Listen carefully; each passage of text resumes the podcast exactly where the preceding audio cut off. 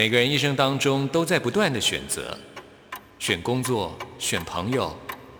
选要上楼还是下楼，选向左走还是向右走。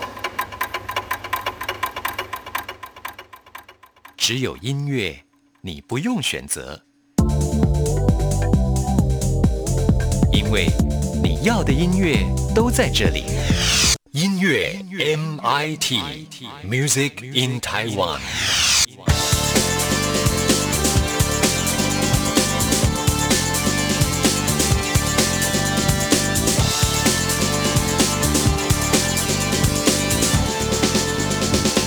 亲爱的听众朋友，大家好，欢迎收听今天的音乐 MIT Music in Taiwan，我是谭志毅。在今天的 DJ 音乐盒里呢，要跟听众朋友来播一些令人听起来觉得恐怖的音乐。当然，最主要呢也是要搭配啊，就是在十月底，也就是十月三十一号这一天呢，就是西方的万圣节啊。也许我们的听众朋友呢没有这样子的一个宗教信仰，但是你也会发现，可能现在有很多的小朋友因为要学习语文的关系，通常像是在啊这个英语的补习班呢，他们都很重视这个节日啊，也会让小朋友呢。去体验到西方的文化，因此呢，这个万圣节好像呢，在东方来讲，已经越来越呃，有很多人会应景来过节啊。所以在我们今天节目里，为听众朋友呢，就呃来播出跟万圣节可以相关联的音乐。很高兴，我们今天邀请到的就是 Bop Up 的音乐网站的总监梁祖琪来到我们节目当中，又要来帮我们挑选音乐了。祖琪你好，Hello，志毅好，听众朋友们大家好。是的，其实好像很多年轻人都非常。喜欢万圣节，包括祖奇也是，每一年都会特别的去过。你是教徒吗？不不是哎，可是就是会朋友们好呃，就大家开心嘛。每年会有主题的不同的 party，可能会去参加，那你就可以 cosplay 不同主题的这些鬼魂的角色，或者是说比较它当然稍微比较恐怖一点。可是刚刚就节目一开始之前呢，有跟志毅聊到，其实万圣节像我们呃中华文化里面，我们有所谓我们农历七月这个鬼月嘛。那其实我觉得万圣节就相对于说西方人来说，那在西洋文化里面，他们等于算是一个鬼节。但是我觉得那个他们的氛围啊，或者是说，就是他们在这个过节的态度上面，或者文化上面，当然整个传承下来，跟我们东方是截然不同的。对他们好像比较轻松，对不对？小朋友是要去挨家挨户的去讨糖吃，对不对？你如果不给糖，我们就搞怪。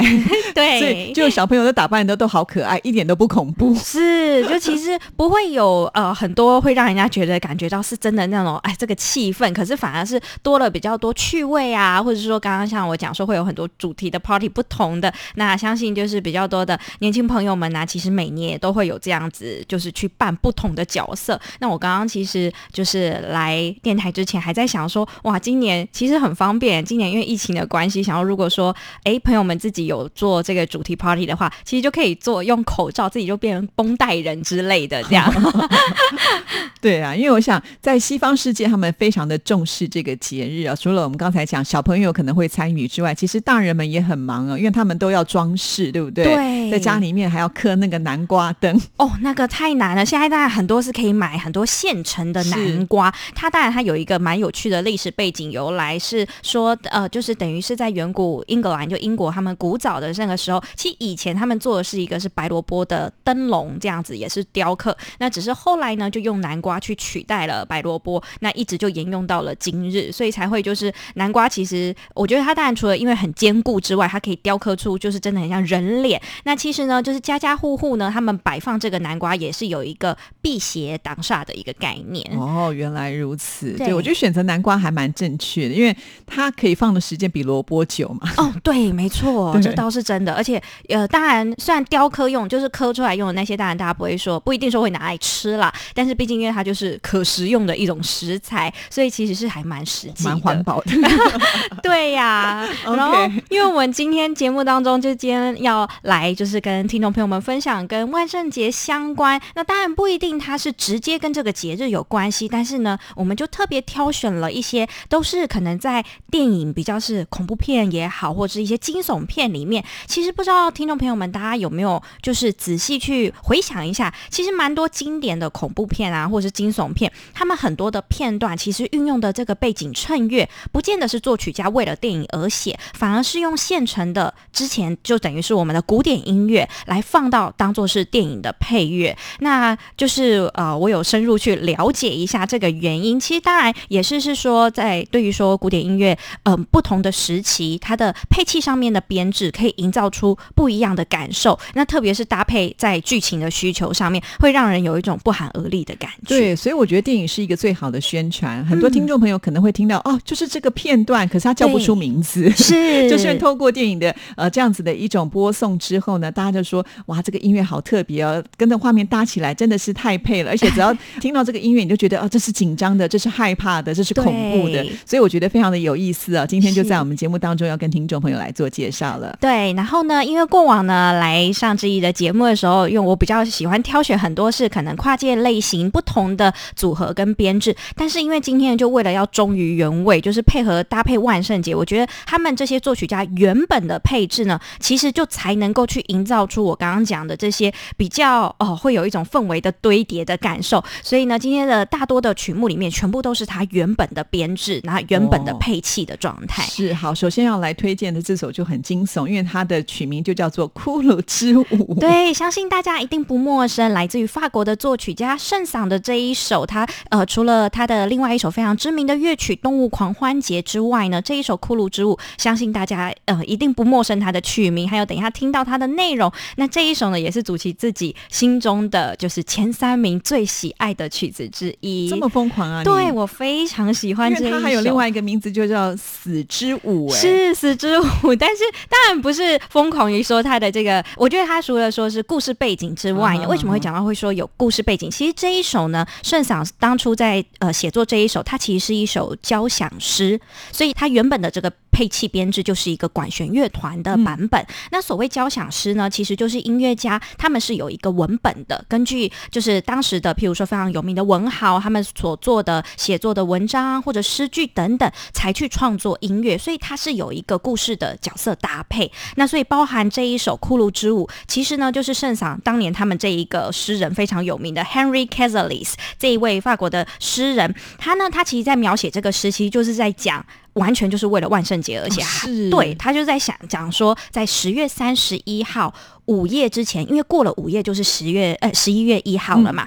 所以呢，其实就在描写说，在这个十月三十一号这个午夜要来临的这个前夕的时候呢，诶，在就是郊外的这个坟墓坟场当中，哎，骷髅头就只等于这些亡魂就默默的被死神唤醒了。解放了。对，要解放出来，要开 party。那这个死神的这一个象征呢，其实就是等一下乐曲当中最一开始呃已经听到的，就是我们竖琴会呃弹拨十二下，那其实就是象征的午夜十二点。哦，敲钟了。对，敲钟，所以其实它是很有故事的一个可以做搭配。那之后中间非常精彩的，在小提琴的很精湛的演奏之下，其实在象征的就是这些死神啊，跟着这些骷髅头，他们骷髅在碰撞，在开 party，在跳舞的时候咔咔的。声音。对，其实真的蛮有趣的。然后呢，他的曲子在最后结尾 ending 的时候，是会让人家觉得有一点，哎，好像很仓促、很突然的就来一下，然后就呃赶快结束了。其实他在象征的就是在讲，因为刚好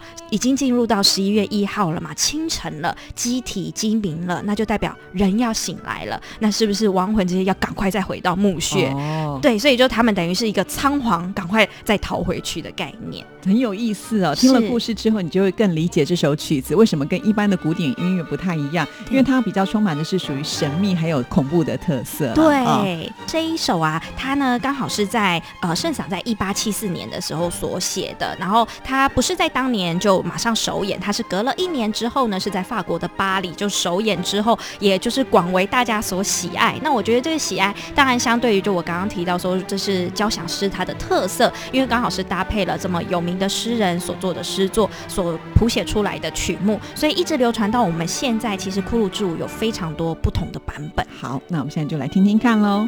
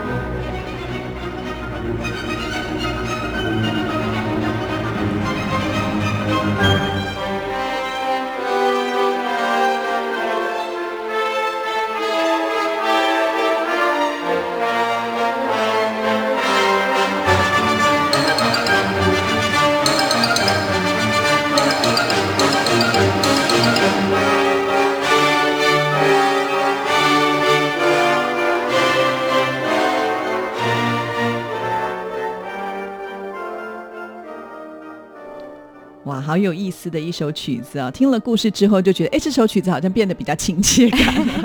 对，然后其实刚刚有提到说，像《骷髅之路》这一首有被改编成像是小提琴呐，还有甚至像是钢琴的八手连弹，就双钢琴的这样子的配置。那我觉得其实都呃会远不及原本的这个管弦乐团的编制，是因为我觉得刚好是因为搭配了它这个故事性的关系，所以每个乐器它可以去象征不一样的这个角色跟它的故事线。是好，那接下来这首曲子哇，我真的觉得是经典名曲。只要呢，我们觉得好像碰到那种突然的事情的时候，这个配乐就会出现了。对，就是不管是拿来搞笑的时候也好，或者是就是在惊悚片里面，对我觉得它应该有一个另外的别名，就叫做晴天霹雳。对，因为大家一听一定知道这一个前奏一下去的时候，那它是谁的作品呢？正是巴洛克时期最有名的代表作曲家巴哈，他。所谱写的 D 小调触记曲与副歌，那这个是巴哈他的作品编号五六五这一首。那他这一首呢，因为在巴哈巴洛克时期这个时时间点呢，他创作了非常多是管风琴的作品。那我们现代的，就是现在人，我们其实比较少可以听到管风琴的演奏。那当然是受限于它本身乐器。就是因地制宜的关系，对，因为他可能只有在教堂比较能够出现，因为它太大了。对对对，就不可能说带着走啊，粘在墙壁上。对，它是完全是跟建筑物是结合在一起了，所以呢，其实也蛮难得的。我们今天可以在节目当中是直接听到它原版，就是原本的这一个乐器，就是写给管风琴的这一去来表现这一首。那其实这一首呢，大概创作的时间是巴哈在一七零八年之前的时候所写下来的这一首。那其实，在电影里面呢，很长。刚刚我们讲说，虽然有的时候现在可能是。搞笑的片段会用到这个，或者是一些乡土剧啊，还有甚至一些韩剧、日剧等等一些，就那种噔了的一个片段的时候，也会用到这个。是。那如果说是比较跟万圣节鬼魂有关系的话，其实，在电影里面或者像影集里面，吸血鬼要出现的场景也蛮常会用到这个当。我自己发现，就是所有只要是有关于吸血鬼的这个片段，都会出现大键琴的音乐。我不知道为什么，因为是不是跟贵族有关联？哎，对，就是它跟一个就是教。会，因为等于是在讲从中世纪之后这样延伸，所以其实我觉得管风琴它本身，因为它那个音色的魅力，其实会让人家呃某种程度不寒而栗，因为它的音频算是真的比较高一些，真的是这样。好，那我们现在也来感受一下这首曲子的魅力喽。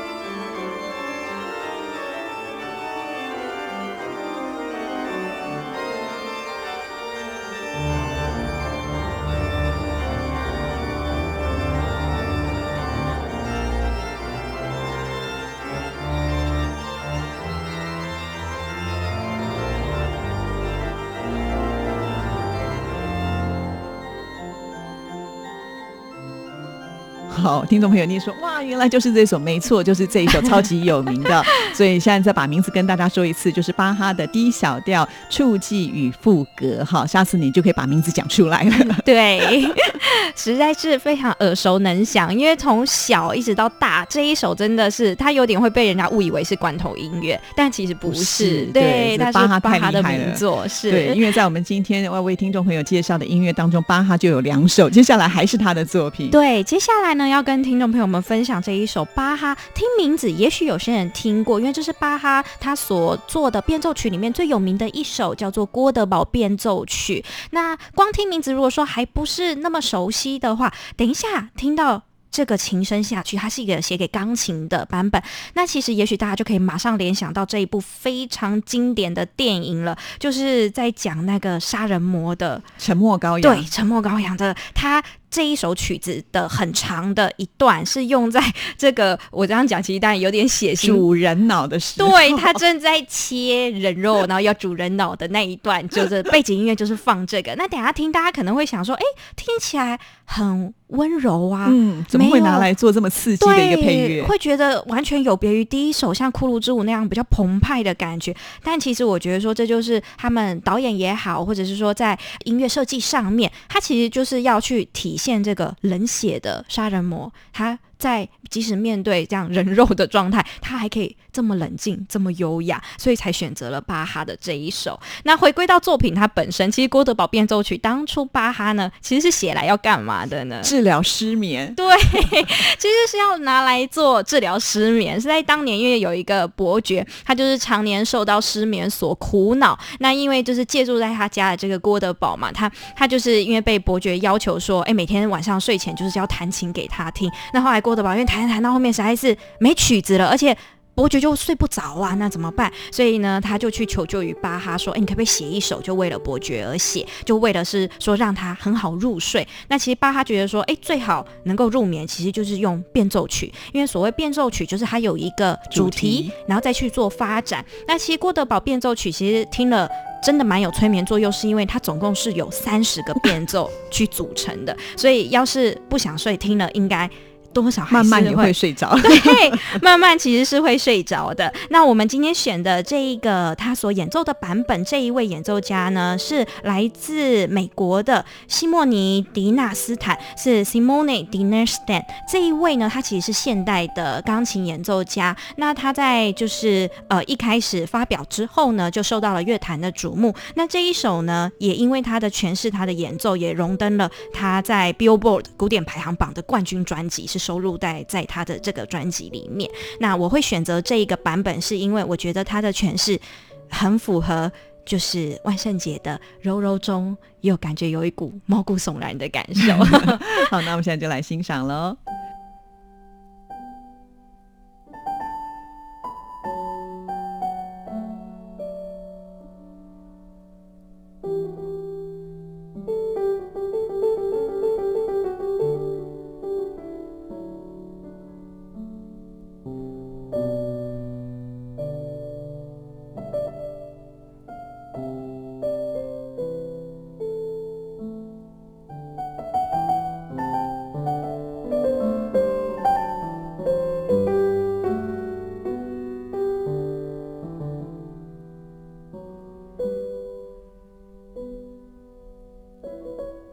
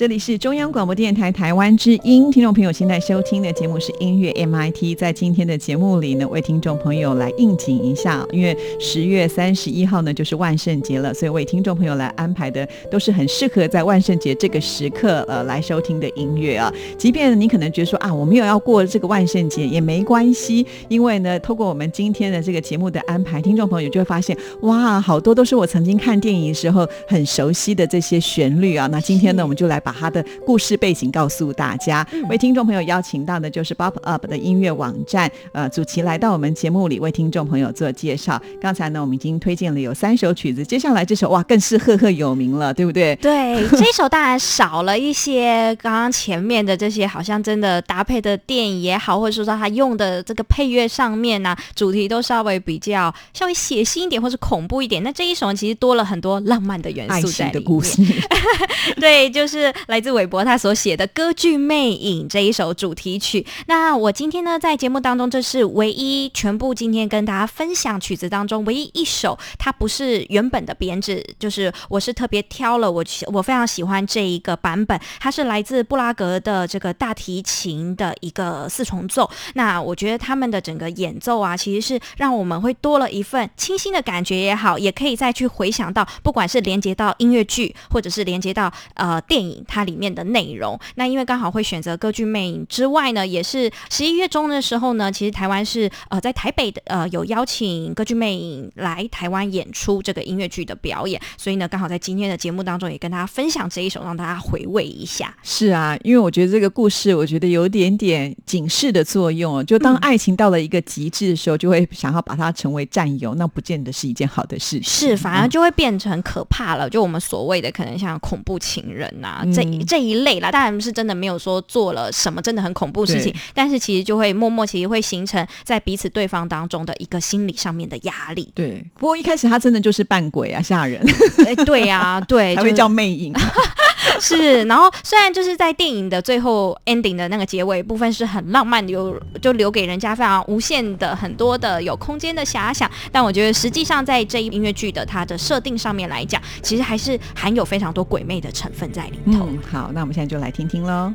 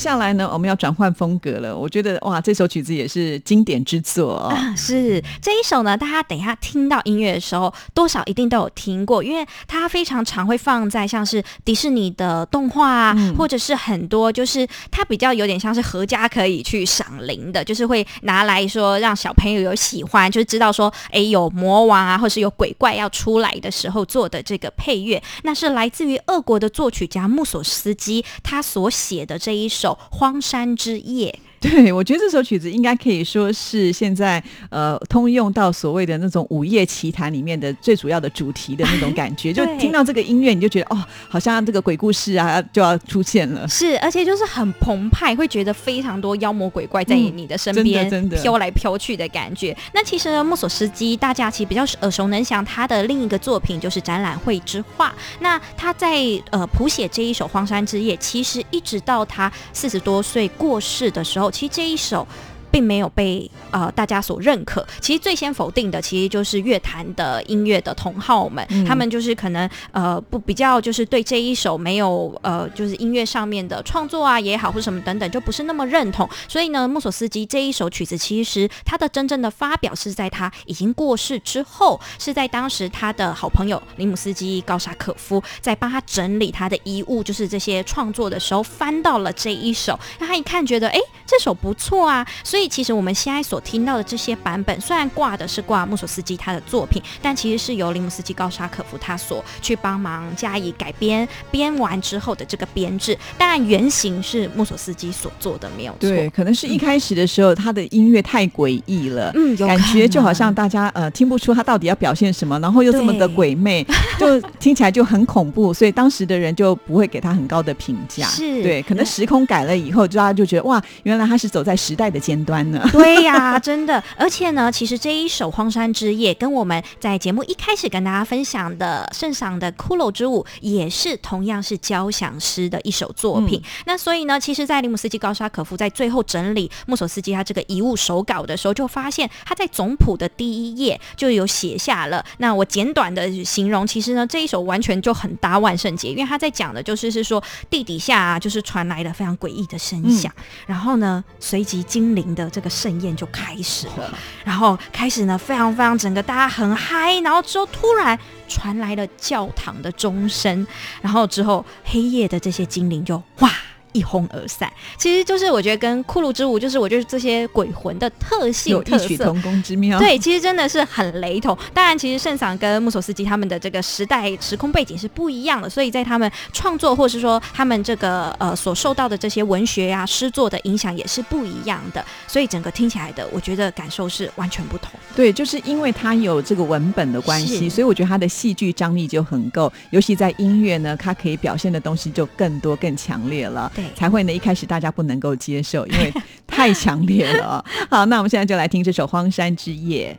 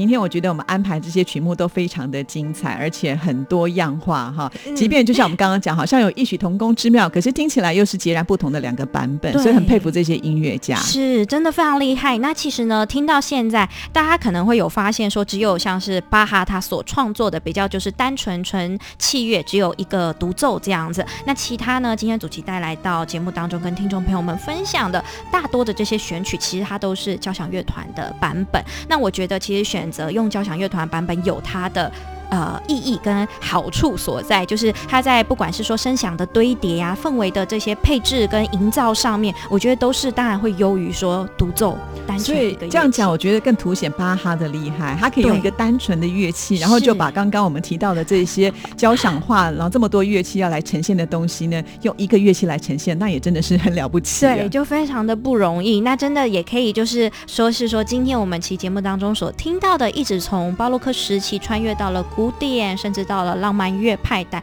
然后一直来到我们近代这个时候，那我觉得整个这样子贯穿过来，其实发现其实各个时代每个时代都有属于他们在当个时期的可以符合鬼魅的这样的音乐，好有趣啊！好，那今天呢，我们最后要为听众朋友来安排的这首曲子啊，我觉得它也非常的有意思，光听名字呢就很符合我们今天的主题——山魔王的宫殿。对，山魔王的宫殿，其实呢这一首蛮多小朋友有学钢。琴的话，因为它有改编给钢琴的简单的版本、简易的版本，蛮多小孩他们在就是发表会上面其实是会演奏这一首，因为曲长是不长的，但是它的原作的这个编制呢，也是写给管弦乐团的版本。那今天呢，这个山魔王的宫殿呢，它的这个作曲家是大家呢比较少接触到，来自于北欧挪威的作曲家葛利格，他所写的非常著名的皮尔金组曲里面的其中。呃的第二幕，第二幕的这一首《山魔王的宫殿》，那因为呢，他在描写的当然里面也是是有故事性的，然后因为又讲到了山魔王，其实小孩子当然你也不能说用太恐怖，这样真的是吓坏了。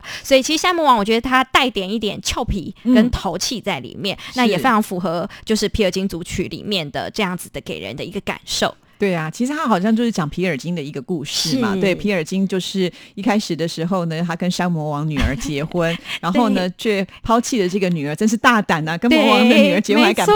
弃，要被追了，要追捕 他，就没有想到又掉入了另外一个山魔王的那边那个陷阱当中。是，哎呀，真的是蛮惨的。是要就是一个逃命，其实是一个非常戏剧性，然后是当初就是流传在北欧民间的一个故事所做的一个文本，然后由格力。格呢，他所发想、所写出来的皮尔金组曲，那其实皮尔金组曲呢，它有分成两个组曲，有第一组曲跟第二组曲。那我们今天选的这个山魔王的宫殿，是在皮尔金第一组曲里面的第二幕所做的这个音乐。对啊，因为它有很多就是要描写魔王的那种声音，所以有很多低沉啦、比较很粗犷的啦，对这种气氛都完全的展现出来了。是，就有用了非常像是管弦乐团里面大家所熟知的 double bass 啊，或者是铜管低音乐器的这一些。声响的堆叠，去营造出这个魔王很火大，要去追捕，就皮尔金这样。对，可是你在听这个音乐的时候，你又不会觉得说它是很恐怖的，反而会觉得它多了一些童趣哈。对，还蛮俏皮淘气的。